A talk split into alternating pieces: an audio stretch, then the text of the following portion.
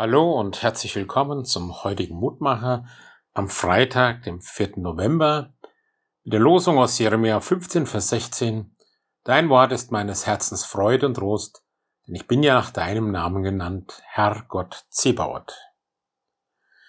Kennen Sie die Geschichte des Propheten Jeremia, dieses einzigartigen Propheten, den Gott so seine Pflicht genommen hat, um seinem Volk das drohende Gericht anzukündigen und es zur Umkehr aufzufordern? Jeremia hat dieses Wort in Kapitel 15 wirklich in seinem Leben durchbuchstabiert. Dein Wort ist meines Herzens Freud und Trost. Er hat es erleben müssen, wie die Menschen seines Volkes dieses Wort mit Füßen getreten hatten. Und damit auch Gott selbst.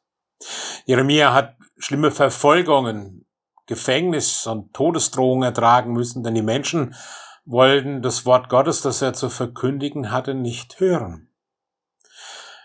Es gab Zeiten im Leben dieses Propheten, in denen er nichts sehnlicher wünschte, als nicht mehr so von Gott in die Pflicht genommen zu sein. Und doch, Jeremia liebte Gott über alles. Er gehorchte ihm quasi bis zur Selbstaufgabe und mehrmals Gott gebeten, ihn doch aus dieser Pflicht zu entlassen. Und schwer litt er unter Ignoranz und der Gottlosigkeit seines Volkes. Das, was Jeremia zu verkündigen hatte, ist mir aber persönlich immer wieder zu meines Herzens Freude und Trost geworden. Ich darf daran teilhaben, dass Gott in der größten Not dennoch seinen Leuten zur Seite steht, denn das ist das, was wir an diesem Propheten lernen. Es ist eine bis heute lebendige Ermutigung, es ihm gleich zu tun. Wo auch immer ich bin, wie auch immer meine Situation ist, der ewige Gott überschaut alles, er sieht es, er weiß es. Ihm kann ich mich vorbehaltlos anvertrauen. Es ist das Beste, was es im Leben geben kann, sich so geborgen und voller Freude und Hoffnung in Gottes Arme legen zu können.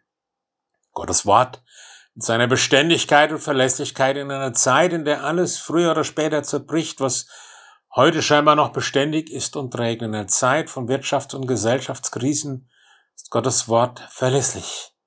Sein Wort ist meines Herzens Freude und Trost, denn ich bin ja nach seinem Namen genannt. Lieber Gott und Herr, lass mich das immer wieder neu erfahren, erspüren und erkennen, dass ich nach deinem Namen gerufen bin und dass dein Heil und Frieden mit mir geht, wo auch immer ich bin. Segne auch dazu diesen Tag. Amen. Es grüßt Sie, Ihr Roland Friedrich Pfarrer.